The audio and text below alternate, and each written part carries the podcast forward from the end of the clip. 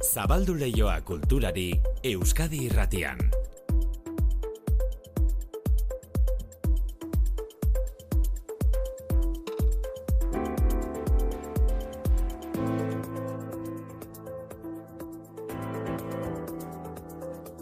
Ordu biak eta hogeita mairu manutxe sortu arratsaldeo. Kaixo maite arratsaldeon. Untza taldearen agurari egingo diozue gaur tarte bat besteak beste. Bai, ze untza taldearen azken astean gaudela esan genezake, larun batean egingo dute Bilboko miribilan azken kontzertu agurra esateko emanaldia. Amar urte egin dituzte plazaz plaza arrakasta hondiz.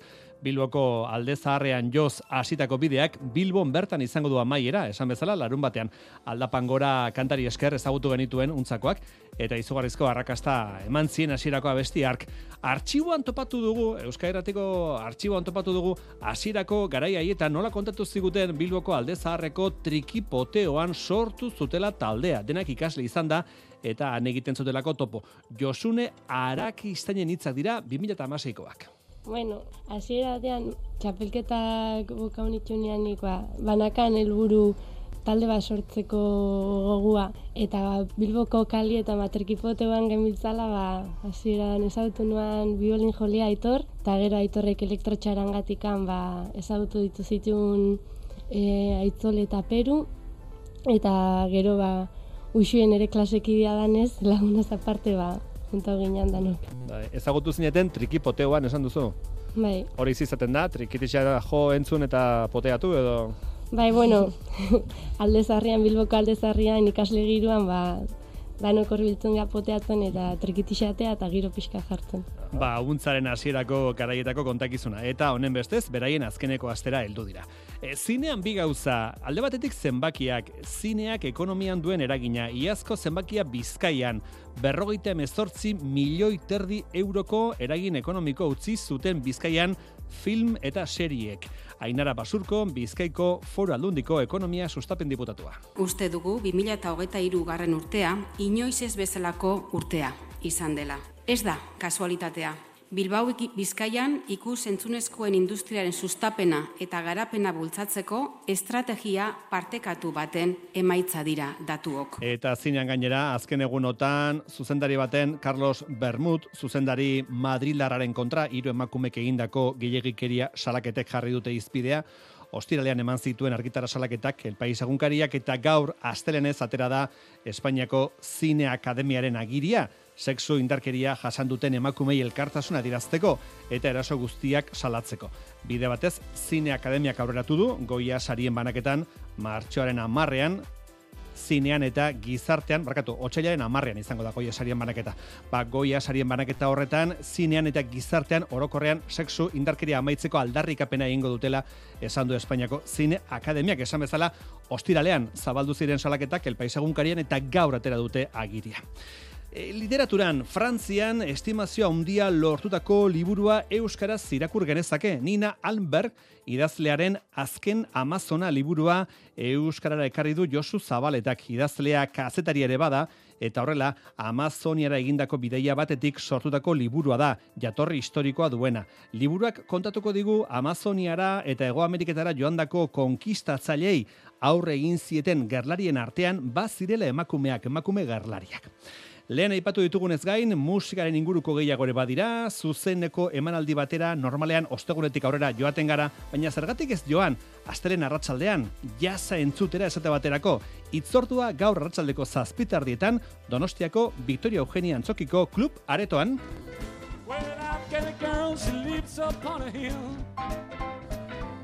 Well, This woman tried to quick me love, but love still. The Fake Cousins taldea gaur Donostiako Victoria Eugenia Antzokiko klub aretoan ariko da. Talde Donostiarrak aurreko mendeko berrogeikoa markadara garamatza. Estatu batuetan hegoaldean baziren Juk Joints izeneko lokal txikiak. Afroamerikarren tabernak ziren, edateko, jateko, apustuak egiteko, eta zuzeneko musika ere izaten zen lokal txiki hauetan. Gaur arratsaldekoa ez da emanaldi soila izango, donostako jaztaldiak bertako taldeak aukeratzeko lehiaketako emanaldia da. Donostiako jaztaldiak urteak daramatza bertako musikarien aldeko apustu eginez, aurten ere hemengo amar taldek joko dute, ustailaren hogeita lautik hogeita sortzira, ospatuko den Donostiako jaztaldian eta talde hoien auketak eta prozesu egiten ari dira. Hain justu, prozesu horren baitako emanaldia izango da gaur ratsaldean The Fake Cousins taldeak eskainiko duena. Baita biharkoa ere, bihar Oscar Garrido Quintet hariko da. Talde hauek guztiek Donostiako jazaldian joneko lukete. Hautaketarako kontutan ze hartzen duten azaldu digu Patxi Berradre jazaldiko komunikazio arduradunak. Jazaldian eh, parte hartzeak eskatzen duen kalitatea, jazaldian ezin dugu edozer gauza programatu eta guk geuk exigitzen diogu gure buruari beti eh, maila minimo oso altu bat eta gero ba, jendeari gustatzen zaien edo ez, eta guk geuk e, gure programazioan toki bat edukiko duela uste dugun edo ez. Gaurko eta biharko arratsaldeko zazpitarrietako jaz emanaldiak Donostiako Vitoria Eugeniako Klub Aretoan izango dira. Sarrera debalde, baina lehiatilan gonbidapena eskatu behar duzue sartu aurretik. E, kultur lehiorako ez duzu ez zer behar. Ez sarrera, ez gonbidapen, ez zertxo ere ez. Belarriak erne izatea besterik ez. Igo volumena eta hasien zuten. Euskadi irratian, kultur leioa. Manu Etxezortu.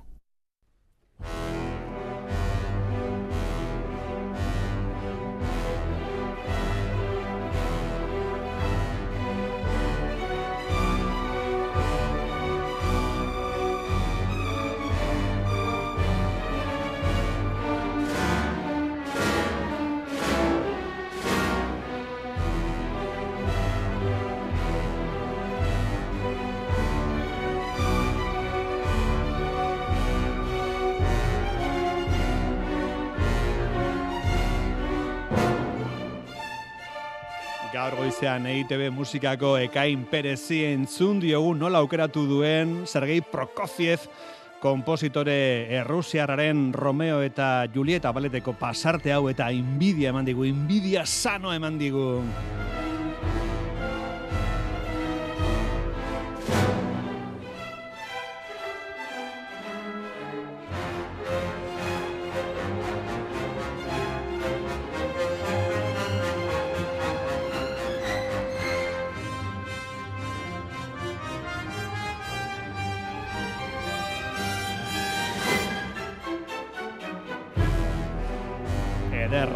Benetan Romeo eta Julieta Baleta Prokofiev.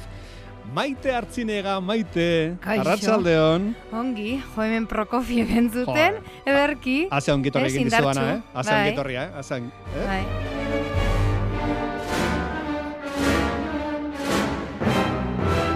Maite, zer modu zaude? Urduri pitin bat, osteguneko aurkezpena dela eta? Ba bai, urduri nago egia esan.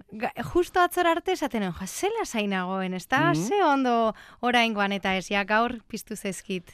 Pizkatu bat urduritasunak, baina bueno, hori ere seinale ona da. Bale, bueno, gero esago esplikatuko dugu osteguna zergati den garrantzizkoa maite hartziniegarentzat. E, gustora geratu zare maitzarekin? Ui, Manu, zelako, esan ezake baietz ez da, ze proma egiteko oso beharrezkoa da, baino, baino egia esan grabatzeak dauka, boa, pixu bat niretzako oso, ez dakit oso indartsua da, ze geratzen argazki bat bezala, ez da, jo, Aha. e, enaiz guapa ageri ja, hori ez du esan nahi guapatzarenik edo, ez? Baino justo momentuko gauza bat da, orduan batzuetan gogorra izaten da musikontzako, grabatzen dugunean geure burua, ba, besten edo jotzen edo dana dalakoa, gero Mm. entzutea, eta ez pentsatzea, ai, hortxe, ai, beste hori, ai, beste hori.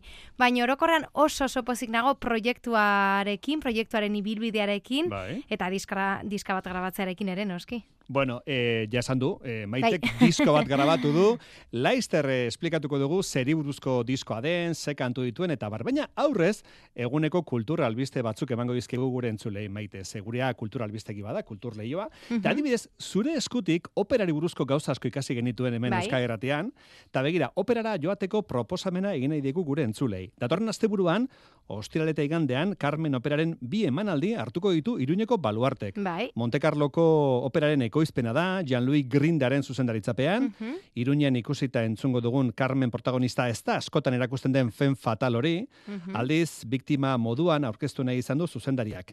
Keteban Kemoklitze, mezzo soprano Georgiarrak eta. Alejandro Roy, tenor Asturiarrak jokatuko dituzte protagonisten paperak.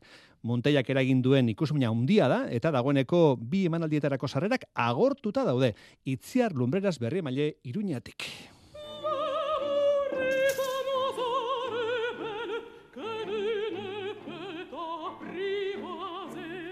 Bizeten Carmen, opera frantsesik ospetsuena da, mila zortzireun da irurogeita mabosteko martxoaren iruan Pariseko komik operan estrinatu zenetik dozenaka bertsio ikusi eta entzun ditugu. Baluarten, Monte Carloko operak, Marsilako operak eta Toulouseko kapitol antzokiak elkarlanean ekoiztutako muntaia taularatuko dute. Jean-Louis Grinda, eszena zuzendariak, tradizioari lotutako ekoizpena nahi zuen, baina Carmen desberdin bat erakutsiz. Niretzako Carmen ez da pertsonaia gaizto bat, biktima bat da. On Jose ez da biktima, Carmen baizik.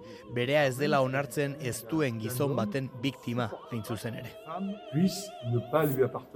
Keteban Kemoklitze, Carmenen papera jokatzen duen mezzo-soprano Georgiarraren esanetan ez da pertsonaia erraza, ez ahots teknikaren aldetik bereziki zaila delako, personaiak hainbat gauzaldi berean egitea eskatzen duelako baizik. Yo aquí intento de ser Ni aktorere izaten saiatzen naiz, ez abeslaria soilik, eta hori publikoaren gana iristen da. Horregatik maite dute nire Carmen, ez natorra bestera bakarrik, Merimek sortu zuen papera antzeztu ere egiten dut. el papel de Merime. On Joseren paperean Alejandro Roy tenorra entzungo dugu eta bi protagonistekin batera beste bederatzi bakarlari arituko dira holtzan. Horietako hiru abeslari nafarrak dira gainera, Nerea Berra Ondo Andoni Sarobe eta Igor Peral. Ondoan izango dituzte Agao Abesbatza, Iruñeko Orfeoiko aurkantariak eta Nafarroako Orkestra Sinfonikoa. Audrey San Gil zuzendari musikalaren esanetan orkestra personaia bat gehiago da operan. Dans Carmen, un petit peu comme... Tragedia grekoan abesbatzak aurreratzen du ondoren zer gertatuko den eta Carmenen orkestrak egiten du lan hori. D'ancienne grec. Baluarten ikusiko den Carmen sekulako ekoizpena da, holtzan eunda irurogeita mar lagun baino gehiago arituko baitira. Ikusmina sekulakoa da eta salgai jarri dituzten iru mila sarrerak agortu egin dira dagoeneko.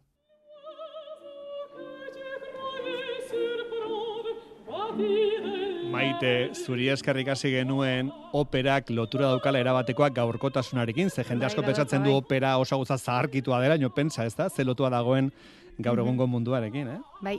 Bai. Bueno, polita izango da Carmen opera ikustea, Seguro, seguro. baluarten esan bezala, ostiraleta igantean. E, antzerkira joateko proposamena segidan, maite, apuntatu zazu, La sed del Minotauro, que aziater konpainaren antzeslan berriaren estrenaldia hartuko du datorren ostiralean, arriaga antzokiak bilbon. Estrenaldia elebiduna izango da, euskaraz eta gaztelerazko estenekin, eta larun badete igandeko funtzioa berriz, gaztelera utxean izango dira. Beste behin, Kea Ziater konpainiak, antzerkiren eta zinemaren elementuak uztartu ditu bere lan berrian. Horrexegatik, lanaz egiten duen definizioa hause, film eszenikoa. Konpainiaren sortzigarren film eszenikoa. Seigarren originala. Euskal Gratia Bilbon, Joarra Martiarena. Il labirinto izeneko tabernan kokatzen da La Sed del Minotauro antzeslana. Antiero iez mintzo da, izaki naigabetu ez eta apur bat desesperatu ez. Zoriona konkistatzeko borroka galtzeko beldurrari aurre egiten dioten izaki ez gizon eta emakume sendo eta bihotza handiko ez. Haien arteko topaketatik sortzen den indar argitsua azaltzen du obrak. Jonander urrestik entzoren papera egiten du. Taberna bata, dire pertsonaiaren tabernia da, eta badago histori printzipal bat esango dela nik geratzen daiela. Gainoan personajiegaz taberna horretan, eta bueno, hor proiektaten du aldala egon emai, lehen maitasun bet, edo bueno, horrekaz eh, nerbizukaz eta goguekaz, da gero gitxinaka gitxinaka beste personaje batzun beste drama eta histori batzuk zeharkatuten dauz obriek, eta dana du gero eta edurbola bat, elez, no? Du gehitzen, gehitzen, gehitzen, da gero eta tamaino handiz jabartzen dago, eta dakon aukera bakarra da errebentati, eh? Personaiek amodioaren inguruan dituzten espektaktibak dira obraren abia puntua eta oinarri nagusinetako bat. Ainoa artetxek lisaren papera egiten du. Nik uste pertsonai guztiek dituztela espektatiba batzuk gau honetan eta espektatiba horiek talka egingo dute errealidade batekin, ez? Osea, er- beste errealidade batega sorduan. Hori da apur bat obraren asuntoa be bai. Osea, zelan amodioa planteatzen duten espektatiba batzuetan jartzen duten be bai. Beste behin, Kea Theater konpainiak antzerki eta zinemaren elementuak ustartzen ditu antzeslanean. Alex Gerediaga dramaturgiaz eta zuzendaritza arduratzen da. Lehen aldia da komedia generoan sartzen dena eta antzeslana drama divertigarri modura definitzen du. Larogeita marreko amarkadako zinema izan da Laset del Minotauroren inspirazio iturri nagusinetako bat. Kamarak eba dauz estenatoki barrun, lehioak erabili ditu kasu hontan ere tabernaren eh, barnekaldea eta kanpokaldea ere agertzeko, aurrez egindako grabazioekin ere, nahiz eta errekurtsoiek agertzen ditugun ere, gure estetika zainduak ere bizkat sinema gogoratzen du, ez? E, sinemak ere daukone nola zaintzen duen estetika, ze kamarak urbildu egititu urduene, detaile horiek ere ba, nahiko, nahiko zaindutak dauden. Deigarria da la sed del Minotauroren estrenaldia elebiduna izango dela euskaraz eta gaztelaniazko estenekin. Honi buruz Alex Gerediagak dio formula egoki eta interesgarria dela personaien historian hasiak taberna batean gertatzen direlako. Jon Ander Urresti eta Ainoa Artetxerekin batera Leire Utxa, Arrate Etxeberria eta Txubio Fernandez de Jauregi dira antzeslanaren aktore taldeko kideak. La sed del Minotauro ke Theater konpaineren obra berriaren estrenaldia Bilboko Arriaga Antzokian.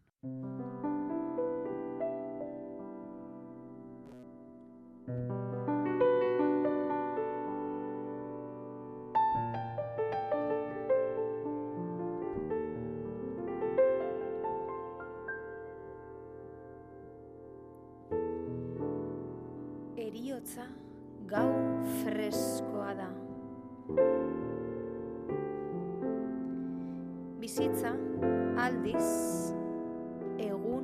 sargoria.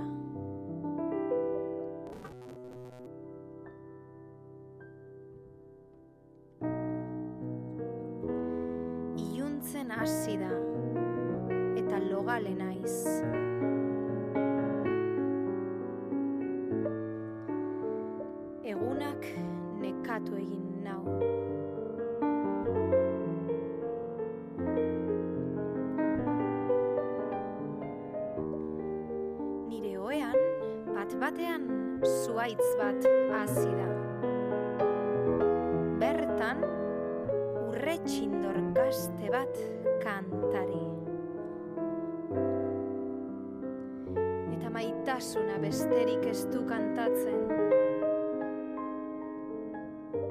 Maitasuna besterik ez.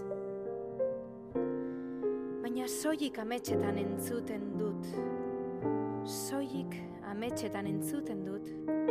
Urretxindor gaztearen maitasun kantua.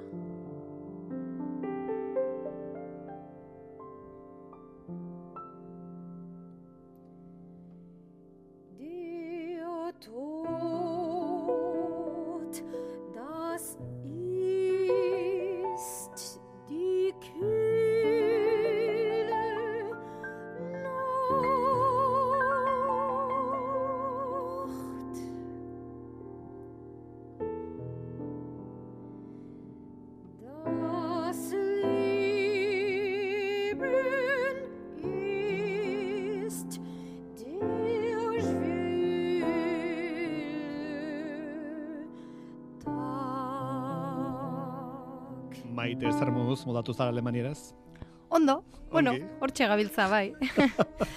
borrokan, borrokan. Borrokan, bueno, Maite Artziniega, ezaguna da Euskal Herratian, bera hotxa, operaz eta musika klasikoa zaritu izan zaigulako, e, besteen musika eta kantuak ekarri izan dizkigu, baina oraingoan ba bera grabatu den diskoa dakar, esan du diskoa grabatu duela.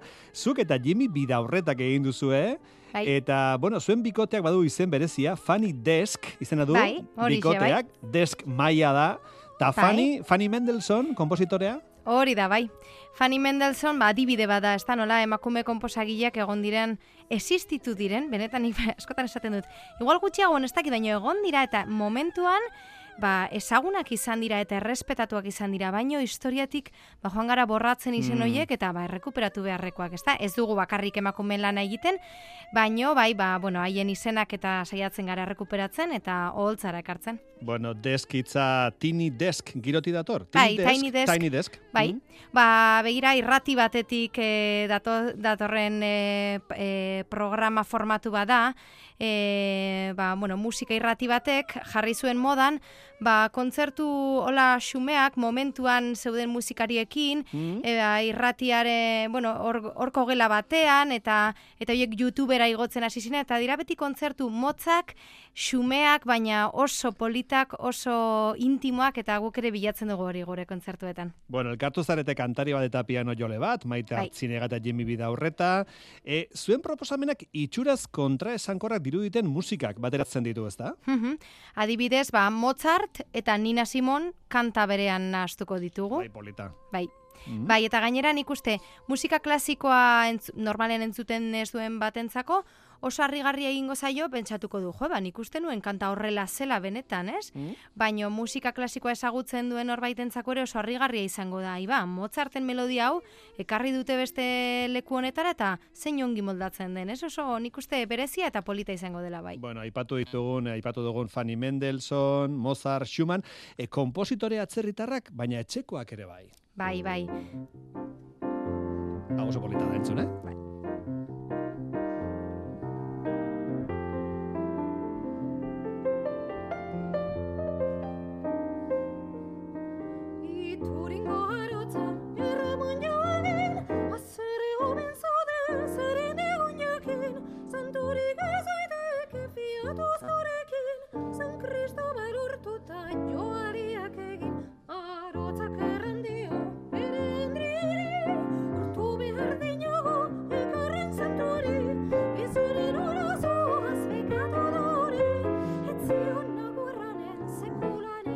Bai polita, iturengo arotzaren bersio hau, maite. Bai, eskerrik asko, bai, bai. Mikel Aboak egin zuen Bai. famatu doinua, baina berez eh, emakume bat gogoratu behar da Julien Karrikaburu, zeberak bere kantutegian jaso zuen abesti tradizional hau, ezta? Bai, mila sortziron da irurogeita bederatzi garren urtean, plazaratu zen lehenengo euskal kantutegia. Eta emakume batek argitaratu zuen. Ama bi kanta jaso zituen, denetan aurkitu daiteke nire ustez mezu eskutu bat, edo eh, ez dira oso oso, bueno, hautatu zituen kanta horiek nik uste ba, hori intentzio batekin hautatu zituela, eta bere izena, ba, ez da bat ere ezaguna, ez dago, ez daukagu kontserbatorio bat bere izenarekin, baina beharko genuke izan, Mhm. ez da? Eta, bueno, ba, izen hori ere ar- aldarrikatu nahiko genuke bai. Julian, Julien Karrikaburu. Bai, Julien Adrien karrikaburu, bai. Bueno, kontua da Funny Desk duoak plazaratu duela diskoa eta disko hori aste honetan ostegunean, horregatik esan dugu ostegune egun importantea dela zuretzat, aurkeztuko duzu ostegunean Gasteizen Vital Fundazioaren aretoan dendaraban, ezta? Bai, hori da, bai.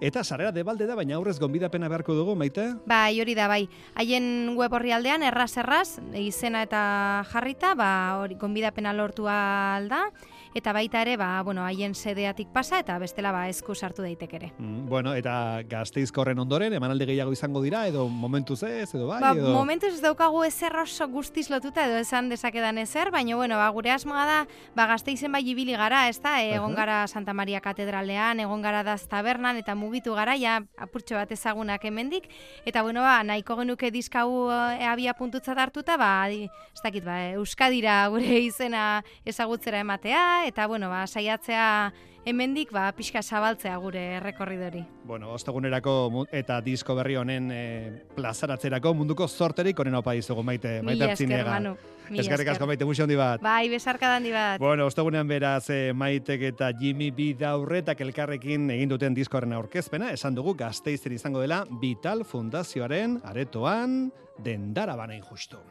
Bueno, eta musika gehiago bukatu horretik untza taldeak azken konzertua eskainiko du larun batean sortzi mila lagunen aurrean duela ia urtebete iragarri zuten etena eta badator azken egun hori miribilan larun batean oierna arbaiza konta iguzu. Iaz, untzak bere ibilbidea etengo zuela. Iragartzean azken kontzertuko data aurkeztu zuen 2008 lauko otxailaren irua agur esateko komunikatuan hitzeman zuen geratzen zitzaion kontzertu bakoitzean. Azkena bezala gozatuko zutela eta azkena balitz bezala izena jarri zioten azken emanaldiari. Jai erraldoi eta berezia izango da larun batekoa, hainbat kolaboraziorekin, Tremenda Jauria, Maixa eta Ixiar, Alaitz eta Maider, Kristina eta Maia, Nogen, Xabi Solano eta Olatz Salvador hariko dira besteak beste. Josune Alakista inuntzako trikiti jotzaile eta abeslaria kontzertuaz hause aurreratu digu. guretzako kontzertu bada gure gertukoak, gure bidean parte izan dianak, baina baita ere nahi izan dugu ba, bide hortan isladatu, ba, publikoarentzat baita ere ba, esanguratsuak dian artistak, eta bueno, nik uste kriston festa izango dela. Desiatzen ikusteko miribila beteta eta eta publikoa ba, berotasuna sentitzeko. Eta gainera, esan izan dugu, ez dugula inoiz ensaiatu hainbeste, azkenengo kontzerturako baino. Esan digute, badatozela Kordobatik batzuk, Asturiastik, Galizitik, Madriletik, eta bueno, guretzat oso berezi izango da. Amar urteko ibilbide oparoa izan du untzak Bilboko ostegun iluntzeetako ikasle giroan elkar ezagutu ondoren, 2000 eta amalauan sortu zen, lehen agerpena bi urte geroago iritsi zen. Arro gaude abestia plazaratu zuenean, emakume guztiak omentzeko asmoz.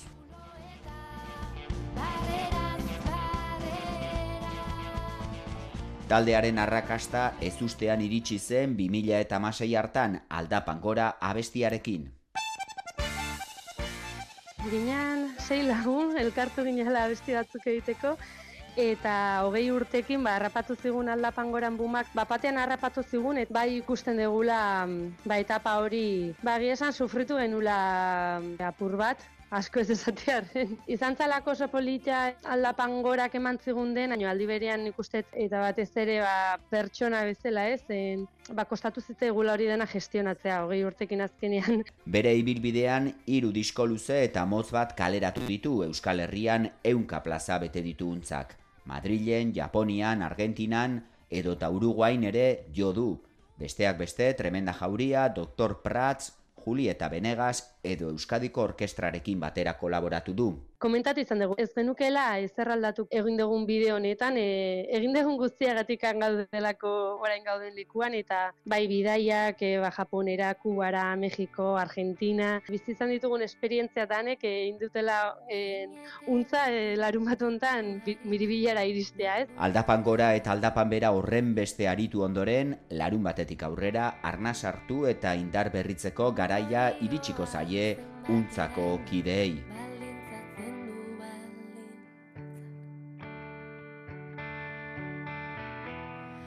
Untzaren azkeneko astea. Josein Etxeberria, Joseina. Hau, parratxaldo. Asatan batiko emantzuten auntzakoek, orain dela amar urte Bai, hasi eh? zirenean, ez da? Baietz. Aldapan gora ura zenbat aldiz, Bueno. jarri ote genuen irratian. Bueno, hortaz ez dira oraindik ere 10 urte, baina mordoska bat badira, Bai, ez? baina bueno, oraindik ere goratzen dugu, bai, ostira Bai. larratsalde ura, ez da? Ostira larratsalde hartan nola aurkeztu genuen, Mm. esanaz prestatu zaitezte, hau datozen egun, aste, hilabete eta urtetan, behin baino gehiagotan entzun eta dantzatu beharko duzu eta aldapan gora. E, apunte azkar bat esan dugu egun hauetan e, Donostiako jaztaldi ari dela talde lokalak aukeratzen eta emanaldiak daudela Vitoria Eugeniako klub e, antzokian, ba ostegunean Aretsabaletako Nil taldekoak egongo dira, hori ostegunean. Joseina, kantu kontari berehala.